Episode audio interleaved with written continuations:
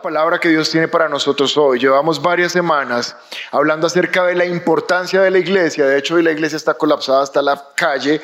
En la reunión anterior todavía quedan algunas sillas. Si tú pudieras madrugar a las 8, a las 8 de la madrugada, todavía encontrarías lugar más, más, más cerca, más fresquito, más no nos toca correr tanto. Igual, eres bienvenido a la hora que puedas venir, pero todavía hay espacio en la reunión de las 8.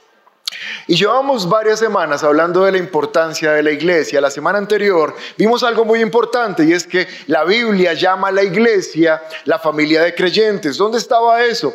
En primera de Pedro 5, versículos 8 y 9.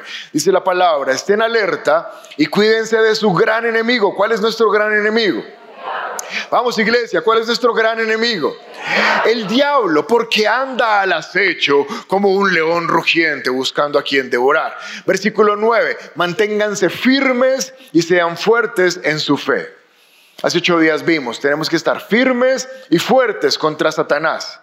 Y de aquí sacamos lo que les estoy diciendo. Recuerden que su familia de creyentes en todo el mundo también está pasando por el mismo sufrimiento. La palabra de Dios llama cada creyente, cada iglesia, una familia. Es decir, que tú tienes familia en todos los países de la tierra donde haya creyentes. Somos una gran familia. Y también es importante que sepas lo que, lo que aprendimos hace ocho días, quiero recordarlo, que la iglesia nos sirve para seis cosas. La primera, para estar firmes. La segunda, para mantener la esperanza cuando la esperanza se pierde. Tercero, para recordar las promesas. Cuarto, para practicar actos de amor. Quinto, nos corregimos mutuamente. Y sexto, recordamos que Jesús regresa. Eso lo vimos la semana anterior, solo estoy recapitulando. Pero la Biblia nos llama familia. Y si somos familia, quiere decir que todos nosotros somos hermanos. No, no practicamos mucho en la iglesia, en esta iglesia, llamarnos hermanos, hermanas. No, tratamos de aprendernos los nombres y tener más, más cercanía. Pero si tú lo quieres hacer, decirle a alguien que es tu hermano tu hermana, somos hermanos, somos hijos del mismo papá y de diferente mamá. Pero tenemos el mismo papá, que es nuestro papá, Dios. Somos una familia, la familia de la fe. Pero que seamos familia no significa que seamos perfectos, porque toda familia tiene problemas. Yo sé que en tu casa hay peleas, hay desacuerdos. Obviamente en los cumpleaños uno se toma la mejor foto para el Facebook, cómo nos amamos, cómo nos llevamos de bien. Pero a veces hay situaciones que no son muy de Facebook. De hecho hay un video muy bueno que, de un, par de hermanitos en, en, Disney, en Disney World y está la hermanita, le dicen foto y trae el hermanito y lo abraza y les toman la foto y ¡pah! le pega un empujón. Esas son las familias. A veces estamos muy de foto, a veces estamos muy de redes, pero a veces no nos queremos ni ver. Y la iglesia es una familia. Y se parece mucho a la familia de carne, de sangre que tenemos, porque también a veces tenemos desacuerdos, peleas, puntos de vista diferentes, eh, nos distanciamos. Y Jesús dijo en Mateo 12:25, Mateo 12:25, Jesús hablando dice, Jesús conocía sus pensamientos y les contestó, todo reino dividido por una guerra civil está condenado al fracaso. Todo país dividido entre izquierdas y derechas está condenado al fracaso. Y una ciudad o familia dividida por peleas se desintegrará. Yo quiero que tú mires la pantalla y leas conmigo bien fuerte después del punto donde dice una ciudad para que se escuche en todo el barrio. Un, dos, tres. Una ciudad.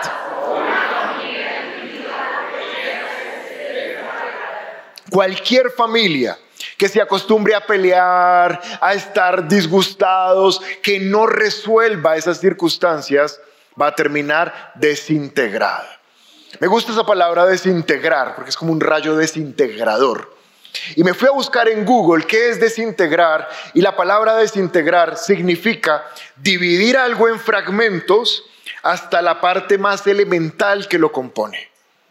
Quiere decir que si Satanás logra dividir la iglesia, que hace ocho días decíamos que parecíamos un rebaño y que cuando el rebaño esté junto está mejor, está protegido, está calorado. Pero si Satanás se mete con peleas, nos va a desintegrar al punto que nos va a separar hasta los fragmentos más elementales que nos componen. Terminaríamos siendo simplemente individuos, terminaríamos siendo simplemente personas que creemos en Dios pero no tenemos nada que nos conecte. Por eso es un peligro permitir las peleas en la iglesia. ¿Habrá peleas en la iglesia? ¿Será que como creyentes nos peleamos? Sí, sí. Y es más frecuente de lo que nos imaginamos. Tú no te imaginas semana tras semana las personas de la iglesia, los servidores, los líderes, obviamente nos traen información de cómo está la iglesia y uno dice, ¿en serio pasa todo eso? ¿En serio hay personas que están molestas contra nosotros? ¿En serio hay personas que se molestan porque alguien les dijo que no parquen ahí? ¿En serio hay gente que está brava porque le tocó hacer fila para niños y después fila para grandes?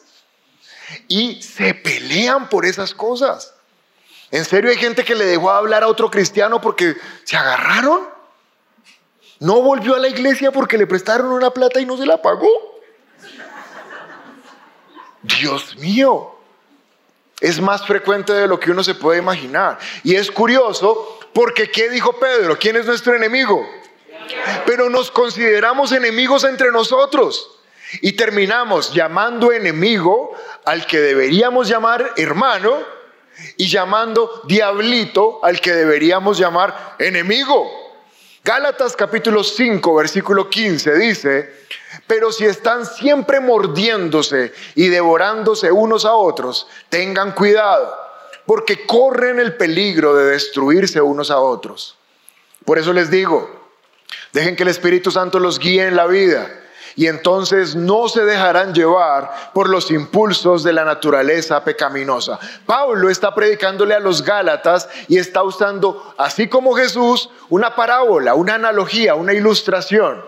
Y Pablo está diciendo que entre los Gálatas, no acá, los Gálatas, la gente, los cristianos, se muerden entre ellos. Es como cuando hay una manada y dentro de la manada los animalitos se agarran unos con otros.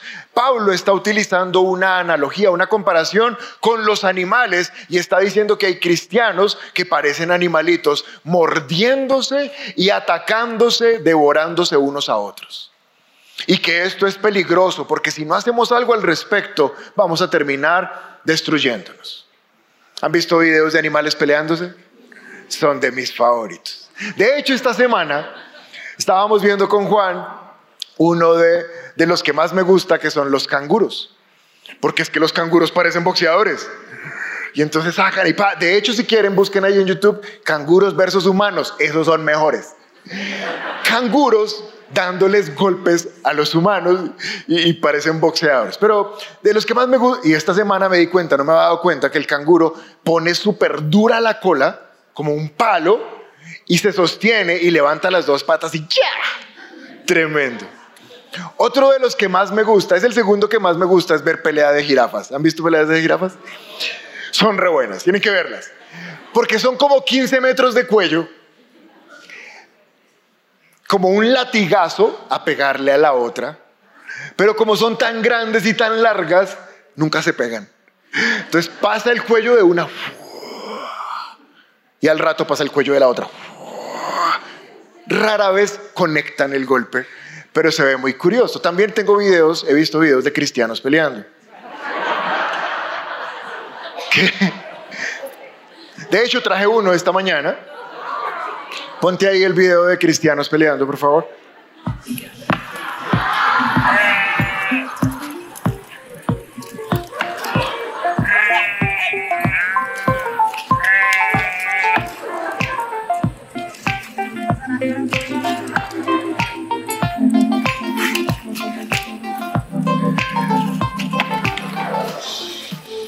Ahí apareció el pastor, mire cómo los ve. Y el pastor se pregunta, ¿en serio? ¿Por 500 mil pesos? ¿En serio? Y la pastora, mire, la pastora llegó ahí. No pelee, no pelee. Pero no, no hay poder humano. Por eso la palabra nos llama ovejas.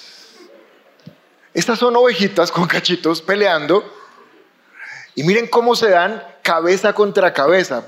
Es muy similar a lo que pasa cuando uno se pelea en la iglesia. Pero es que yo pienso esto. Sí, pero es que yo pienso lo otro. ¿Y qué va a hacer? Pues véngase, ¡pum! Gente dándose cabezazos contra otro cuando somos miembros de la misma, del, del mismo rebaño. ¿Sabes que Jesús dijo en su palabra que las puertas del infierno no prevalecerían contra la iglesia? Que el infierno no iba a poder separar la iglesia. El infierno jamás va a poder apagar la iglesia. ¿Por qué? Porque la iglesia se apaga a ella misma. Satanás no necesita meterse a la iglesia a destruirla porque tiene nuestros mal genios para que la destruyamos desde adentro. Por eso Jesús les dijo, toda familia, toda iglesia que se mantiene peleando frecuentemente va a terminar desintegrada. ¿Estamos aprendiendo algo esta mañana? Mira a tu vecino y dile, tú no eres mi enemigo. Efesios capítulo 6, los, esposos que venían peleando y que...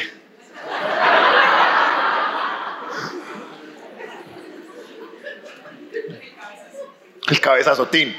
Efesios 6:12 dice la palabra, pues no luchamos contra enemigos de carne y hueso. Mira el versículo, no luchamos contra enemigos de carne y hueso sino contra. Ahora Pablo nos va a decir contra quién sí luchamos. Contra gobernadores malignos, autoridades del mundo invisible, fuerzas poderosas del mundo tenebroso y espíritus malignos en los lugares celestiales. Pablo está aclarando que la gente, que los que tengan carne y hueso, no son tus enemigos, no son. Y que solo tienes un enemigo, y ese enemigo es todo lo que tenga que ver con Satanás y sus espíritus malignos. Esos son nuestros enemigos. Recuerda lo que dijo Pedro. Tu enemigo el diablo, no dice tu enemigo tu suegra. No, ni tu enemigo tu vecino. Dice tu enemigo el diablo. Piensa en esa persona con la que estás peleando, con la que estás disgustada, a la que le tienes piedra, rabia, en la que ves venir y te cambias de silla o de, de lado. Si esa persona tiene carne y hueso, no es tu enemiga. No se puede llamar enemiga. ¿Por qué? Porque tiene carne y hueso. Y Pablo está diciendo, no peleamos contra gente de carne y hueso. Y ese es el título de la predica de esta mañana, ¿sabes? No pelees con el enemigo incorrecto. Nosotros no tenemos que pelear con personas. Nosotros no tenemos que pelear con otros de la iglesia, con otros de la casa, con otros del barrio, con otros del trabajo. Ellos no son nuestros enemigos. Solo tenemos un enemigo y se llama Satanás. Esta persona podrá ser un fastidio, pero no es tu enemiga. Podrá ser desesperante, podrá querer llevarte la contraria en todo. Aún así, no lo puedes llamar enemigo es una persona que, como dice Proverbios, ha sido puesta en tu camino para afilar tu carácter, para sacar lo mejor de ti, pero no son nuestros enemigos. Hace años un maestro del seminario donde estudiamos me enseñó una frase que hasta hoy es muy buena y quiero que tú la aprendas. Escucha esto, cuando sientas que alguien se está metiendo contigo, que alguien te quiere hacer la vida imposible, que te sacó la piedra más terrible, en ese momento, para un momento, y tienes que darte cuenta que la pelea no es contra él, sino que es Satanás el que te quiere fastidiar. Siempre que tengas algo contra alguien, tómate un momento y respira y recuerda que ese no es tu enemigo, sino que el muy fastidioso del diablo te quiere amargar la vida. Otra frase muy famosa dice, en ti está el ofenderme, en mí el dejarme. Siempre eres tú el que decides si vas a permitir que la ofensa te afecte. Pero en la iglesia no estamos para pelear. Es un error terrible pensar que alguien que sirve, un ujier, un servidor, un líder, el pastor, la iglesia es tu enemigo. No, nosotros no somos tus enemigos. Solo tenemos un enemigo común y se llama Satanás. Primera de Corintios capítulo 1, verso 10. Ahora Pablo está hablando con los corintios, la iglesia de Corinto, y les dice, amados hermanos, les ruego por la autoridad de nuestro Señor Jesucristo que vivan en armonía. ¿Que vivan como? Los unos con los otros. Que no haya divisiones en la iglesia. Por el contrario, sean todos de un mismo parecer, unidos en pensamiento y en propósito. Pablo dice que no debe haber divisiones en dónde? Vamos, ¿dónde no debe haber divisiones? Ahí dice que no haya divisiones en la iglesia. Esto, mírame acá un segundo, está escrito más o menos hace dos mil años. Lo que me muestra Pablo es que más o menos desde hace dos mil años la gente se pelea en las iglesias. Que esto no tiene nada que ver con ahora. Que esto no tiene nada que ver ni con el parqueadero, ni con que hay que hacer fila, ni con que nada. Es algo que Satanás generación por generación va a meter dentro de los cristianos para que nos peleemos los unos con los otros y perdamos la armonía de la iglesia. Piensa por un momento, si Jesús mismo, estando en la tierra, predicando, y, los veía con hambre, los veía así todos paliduchos y les decía a los discípulos, ¿qué hacemos? ¿Qué les damos de comer? Maestro, es que son como 15 mil personas. Ay, démosles de comer. Subway de atún para todo el mundo. Y les repartía sándwich a todos. Todos comían, todos veían el poder de Jesús, sanaba cojos, ciegos, sordos, mudos, resucitaba gente, predicaba el Evangelio porque Él era el Evangelio y la gente se iba brava. Si le pasó a Jesús, ¿será que va a pasar hoy?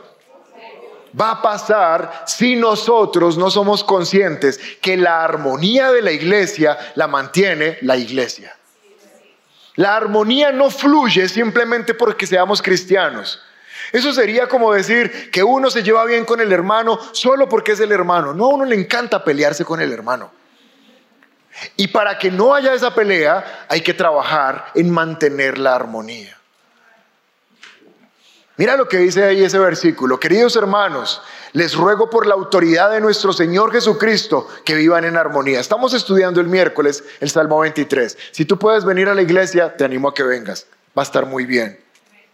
Y llevamos dos, dos miércoles viendo que el pastor no puede ser mi pastor hasta que primero no sea mi Señor. Él tiene que ser mi autoridad para que pueda ser mi pastor.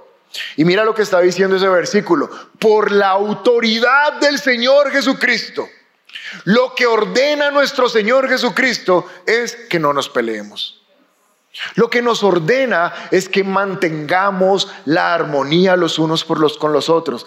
Porque cuando permitimos que la pelea entre por la puerta, se quitó la autoridad de nuestro Señor Jesucristo y se puso la autoridad de Satanás. Ahora Satanás tiene autoridad porque Él es el rey de la división. Por eso Jesús dice, les ruego, ni siquiera les ordeno, les ruego que no se peleen unos con otros. Y ahí mismo está la manera para estar en acuerdo, para estar en armonía. Dice Pablo, por el contrario, todos estén unidos, unidos en dos cosas. La primera, en pensamiento. Dios quiere que tú y yo estemos unidos en pensamiento. Ahora, eso no significa que tú tienes que pensar como yo, ni que yo tengo que pensar como tú. Tú tienes buenas ideas, yo tengo buenas ideas. Tú no tienes por qué pensar como yo, yo tampoco tengo que pensar como tú, pero los dos tenemos que pensar como Dios dice que tenemos que pensar. Eso es diferente. Yo no estoy aquí para imponerte una manera de pensar, no, yo no quiero robots. Estoy aquí para decirte lo que dice la palabra de Dios y que tú pienses lo que la palabra dice. Y cuando tú y yo pensemos lo que la palabra dice, estaremos en armonía.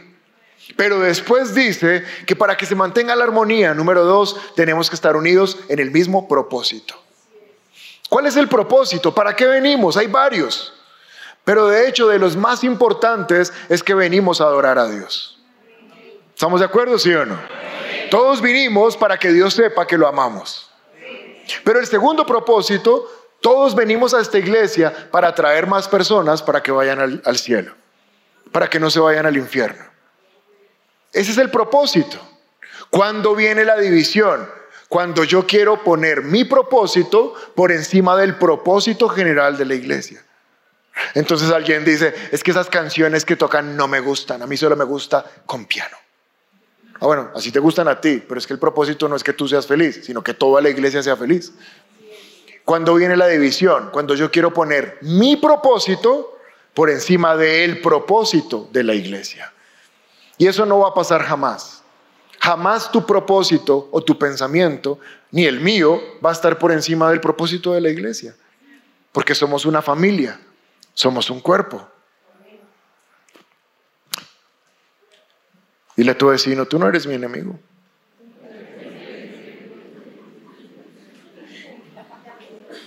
Armonía es que pensamos igual y tenemos el mismo propósito.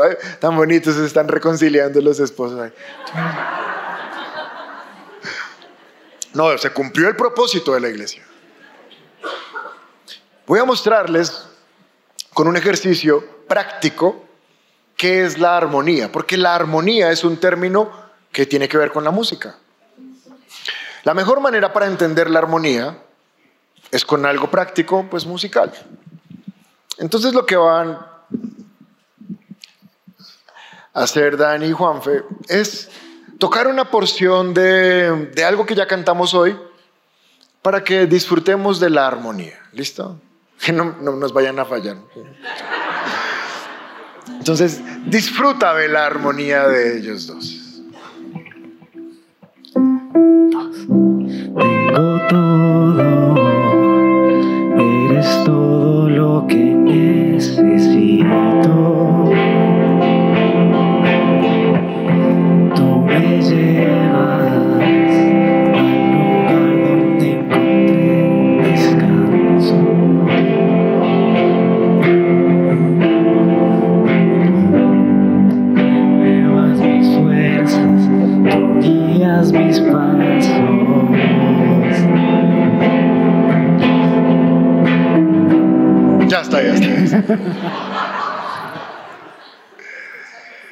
Sí, mucha armonía ya. Después arreglamos. Cuando está la armonía, de hecho varios ya empezaron como, "Tu amor y na-". ya uno se empieza a conectar. ¿Por qué? Porque armonía, ya lo leímos, es pensar en lo mismo y tener el mismo propósito. Ellos están pensando en la misma canción y su propósito es que todos nosotros podamos adorar a Dios. ¿Hasta ahí estamos de acuerdo? Pero ahora vamos a ver un ejemplo de una pérdida de la armonía. Ahora sí pierdan la armonía.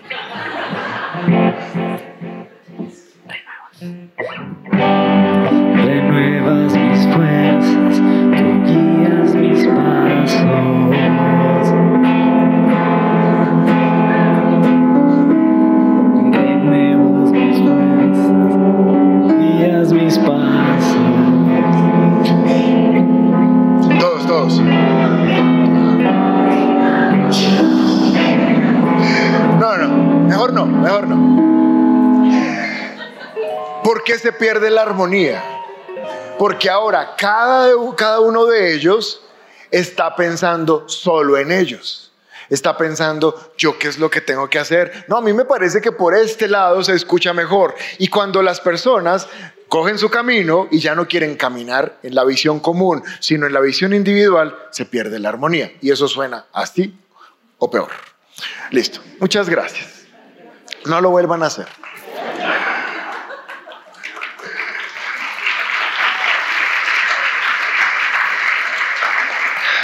Salmos capítulo 133.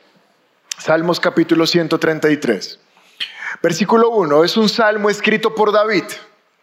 Este salmo tiene más o menos tres mil años de ser escrito.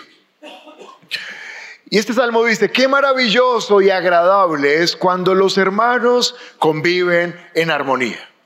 Pues la armonía es tan preciosa como el aceite de la unción. La armonía es tan refrescante como el rocío del monte Hermón que cae sobre las montañas de Sión. Y el Señor ha pronunciado su bendición e incluso vida eterna. Esto lo escribe David hace tres mil años. Tres milenios, lo que nos deja ver que hace tres milenios, tres mil años o tres milenios, ya la gente se agarraba en las iglesias. Ya desde hace tres mil años no había armonía entre los hermanos. Es un problema común que no se soluciona con el paso del tiempo.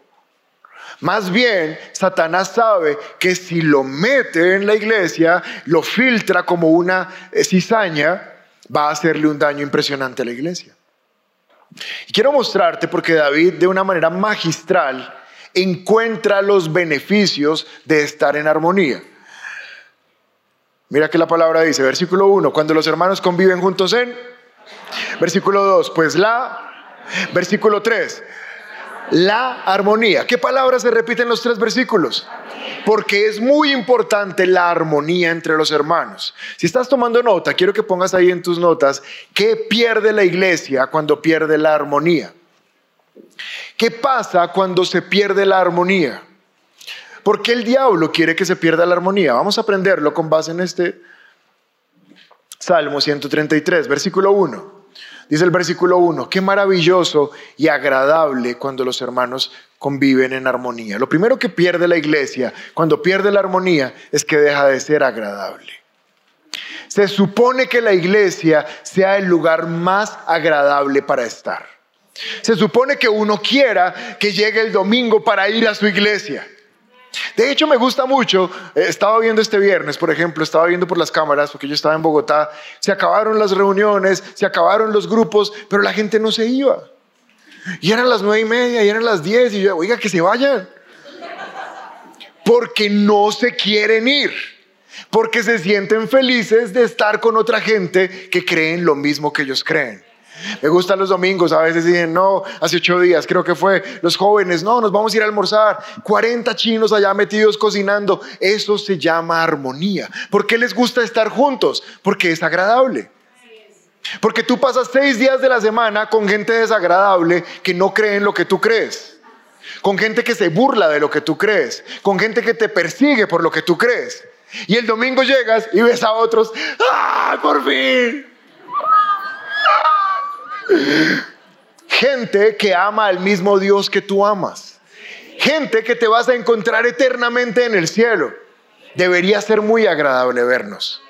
Pero cuando se pierde la armonía, se pierde lo agradable de estar en la iglesia. Y uno dice, va a ir a la iglesia mañana. Uy, no. Es que allá va a estar tal persona. Y no. No me la paso. Mm. Hay un problema cuando tú percibes que la iglesia ya no es agradable.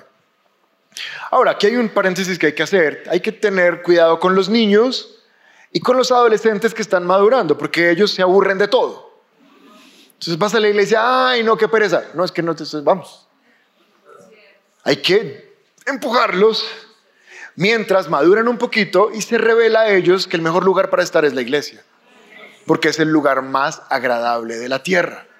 Romanos capítulo 15, versículo 1. Dice la palabra, los que somos fuertes deberíamos tener consideración de los que son sensibles a este tipo de cosas. No debemos agradarnos solamente a nosotros. Cada uno debe agradar al prójimo. Mira la palabra, agradar al prójimo para su bien con el fin de edificarlo, que crezca. Porque ni siquiera Cristo se agradó al mismo. Pablo está diciendo que en la iglesia hay dos tipos de personas. Di conmigo, dos tipos de personas. Los primeros, dice, los que somos fuertes. Son los que ya llevan más tiempo, los que ya son más maduros, los que si no hay sillas dicen, no, mira, siéntate acá, yo me hago afuera, no pasa nada. Ellos son los más fuertes, un poquito más maduros. Pero hay un segundo grupo de personas en la iglesia que se llaman los sensibles, los susceptibles palabras más cercanas, nenas. que se delican por todo, que todo les saca la piedra, que no están de acuerdo con nada, que si es de día, si, si es el cine a las 11 malo, pero si es a las 2 también malo, si es en combo no, pero si es en sí, ¿sí me entiendes? Son sensibles. Y Pablo no dice, y a los sensibles excomulguenlos. Pablo dice, sean pacientes con los sensibles y agrádenlos. Los que son más fuertes consientan a los que son más sensibles. Porque son sensibles, dice ahí, porque no se han edificado lo suficiente. No han madurado lo suficiente, no tienen la suficiente palabra para darse cuenta que en las familias a veces nos agarramos del pelo. ¿Y qué? Tienen una expectativa incorrecta de la iglesia, pero mientras que son edificados, hay que apapacharlos. ¿Quién es uno sensible? A ver, venga para acá. ¿Quién se puso bravo porque no había silla? Venga, venga. ¿Quién dijo que no va a volver? Ay, venga esos cachetetes. Así por dentro uno este que los mata. Pero hay que consentirlos, porque son sensibles. Porque un día los sensibles fuimos nosotros. Pero gracias a Dios, con el paso del tiempo hemos eh, mejorado, madurado un poquito en el carácter para ya no ser tan sensibles. Y ahora sabes qué dice Pablo, versículo 2, cada uno debe agradar al prójimo, agradarlo, que la iglesia le sea agradable, porque lo que Satanás quiere hacer es que la iglesia le sepa desagradable. Pero los que ya son más maduros deben hacer que al más sensible la iglesia le sea agradable, con el fin de edificarlo, dice ahí. Con el fin de que con la paciencia y con el amor vaya madurando. Y tremendo el versículo 3, porque ni siquiera Cristo se agradó a él mismo. Cristo dijo, ay Padre, son insoportables, pero perdónalos porque no saben lo que hacen. ¿Sí ves? Nos apapachó mientras que comprendíamos la obra de la cruz. Debemos cuidarnos mutuamente. ¿Sabes por qué? Porque como todos son procesos, todos son filas, todo es organización, a veces, a veces, en otras iglesias. Acá no, en otras. En las filas la gente empieza a hablar mal de la iglesia. Ah, qué pereza, ay, qué sol, deberían dar sombrillas. Ah, ah, ah. Y de pronto hay alguien nuevo que venía a buscar a Jesús para que le cambiara la vida, para que le cambiara la cara, para que le lo consolara. Viene en lo peor de su crisis y está ahí en la fila, Señor, por favor, que hoy me hables, que hoy me transformas. Y allá adelante, si es que no, no hay derecho. Ese era un bebé sensible que nos tocaba cuidarlo. Pero ahora quizás prefirió salirse de la fila e irse porque no vio a alguien maduro en la iglesia para que lo agradara. ¿Estás entendiendo?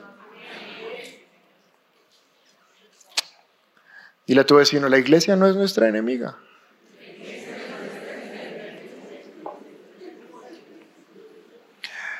Entonces, número uno, cuando se meten las peleas, la iglesia deja de ser agradable. Número dos, Versículo 2 del Salmo 133. ¿Qué más pasa cuando se pierde la armonía? ¿Qué más pasa? Versículo 2, Salmo 133. Pues la armonía es tan preciosa, es precioso ver la armonía entre creyentes como el aceite de la unción. Número 2, ¿qué pasa cuando la armonía se va? Se afecta la unción. Y aquí la cosa se empieza a poner complicada. ¿Qué es la unción? No es fácil de explicarlo en tan poco tiempo, pero lo voy a hacer inspirado en el versículo 38 de Hechos 10. Hechos 10, 38. Es de los mejores versículos para explicar la unción. Y saben que Dios ungió a Jesús de Nazaret con el Espíritu Santo y con poder. Y después Jesús estuvo anduvo, perdón, haciendo el bien y sanando a todos los que eran oprimidos por el diablo, porque Dios estaba con él. Este versículo es de los más completos para entender la unción. La unción es algo que es de Dios Padre, es de Él. En este versículo, Dios Padre unge a Jesús. O sea que la unción no era de Jesús, era de Dios. Y Él unge a Jesús. Ahora Jesús ungido empieza a hacer algo. Pero ¿con qué lo ungió? Mira que dice, con el Espíritu Santo y con poder. ¿Qué es la unción? El poder de Dios que Él nos lo entrega junto con el Espíritu Santo para que hagamos algo. ¿Qué hizo Jesús con la unción? Después de que recibió la unción, estuvo haciendo el bien. Las personas vienen con la vida hecha un caos y por medio de la unción, la unción transforma su caos en cosas buenas. Pero mira lo que dice después, y sanando a los oprimidos por el diablo. La unción es el poder de Dios contra el poder del diablo. Si lo quieres resumir en una sola frase, la unción es el poder de Dios para derrotar el poder del diablo. Ahora, ese poder Dios se lo entrega a la iglesia. Cuando la iglesia se reúne, hay algo que se llama unción.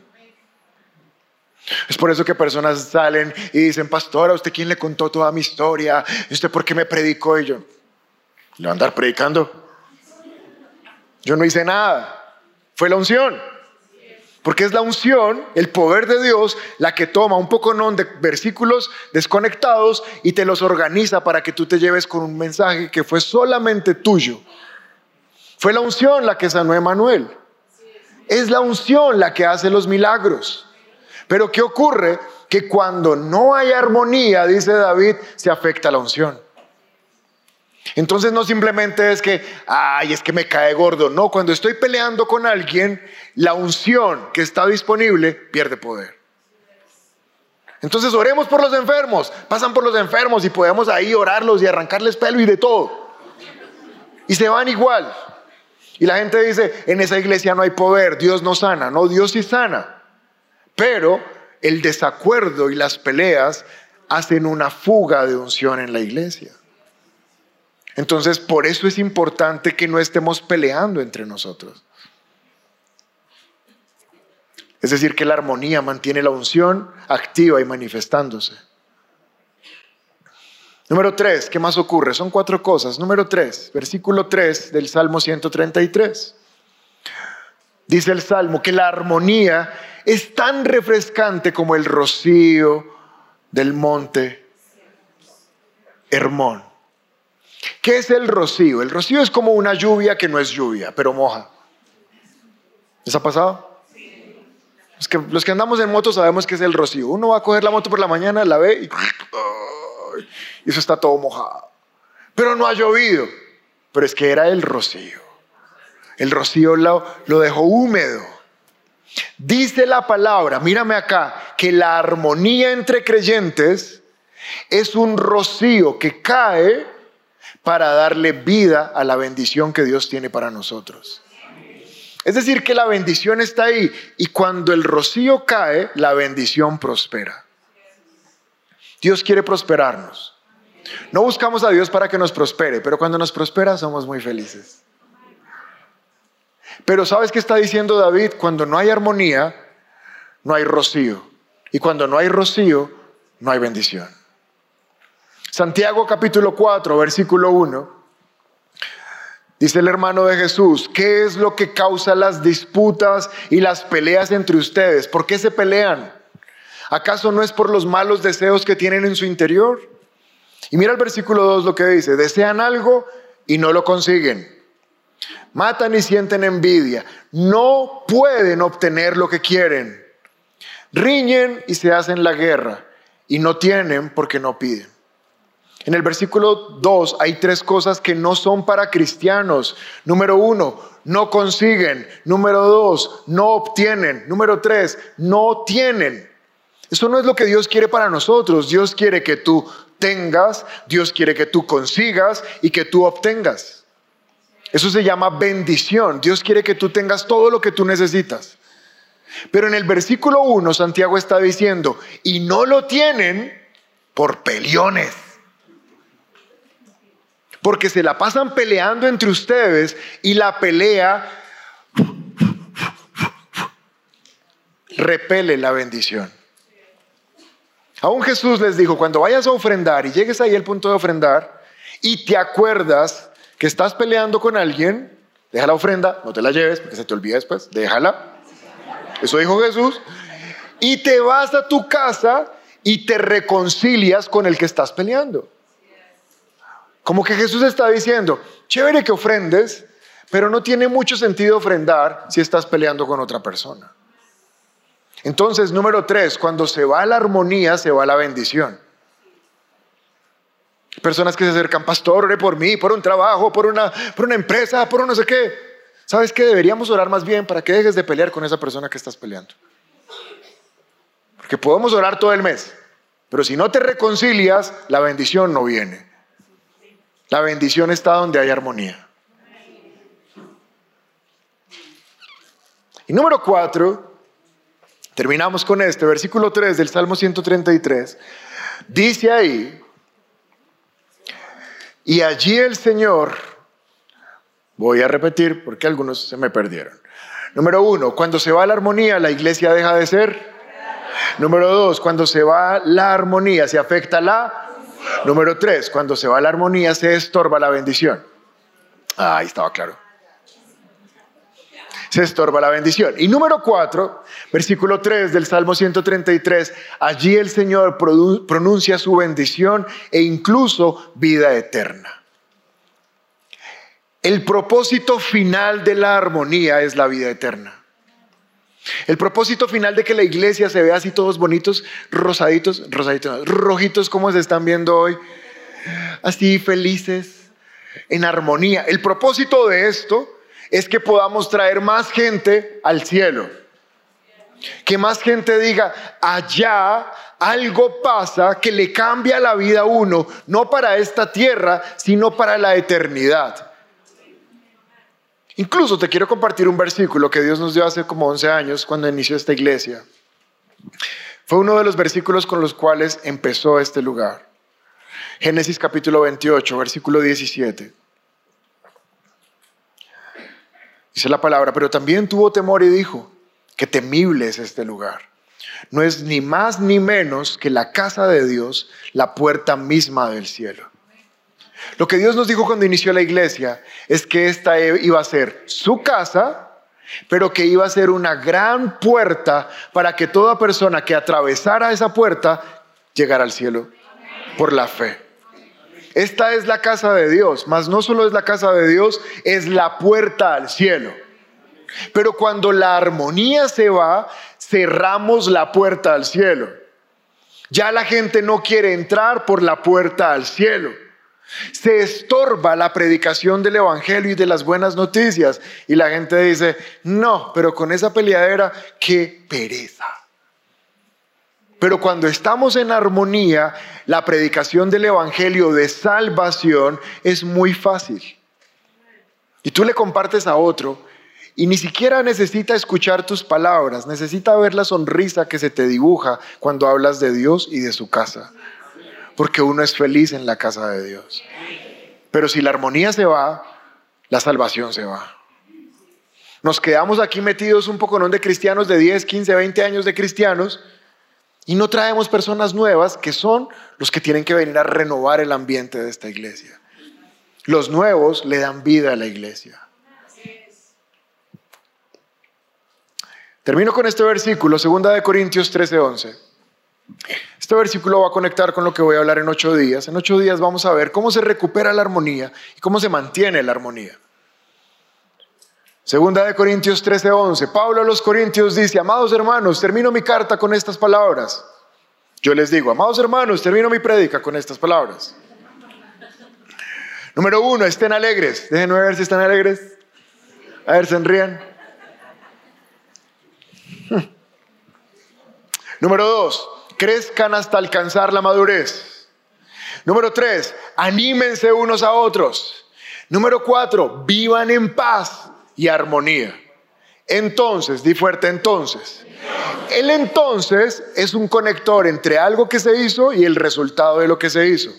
Cuando hagamos las cuatro anteriores, que las vamos a ver en ocho días, entonces el Dios de amor y paz estará con nosotros. Pero si no hay armonía, el Dios de paz dice, no, esa, iglesia qué perecita. Pero ¿cuántos quieren que Dios esté en medio de nosotros? ¿Cuántos quieren que su poder se esté moviendo fuerte en nosotros? Tenemos que mantener la armonía. Este es un podcast original de Un lugar cerca de ti. Puedes escuchar un nuevo capítulo todos los martes en Spotify, Apple y Google Podcasts. Para conocer más de nuestra iglesia, puedes ingresar a www.unlugarcercadeti.com o también seguirnos en todas nuestras redes sociales como arroba un lugar cerca de ti.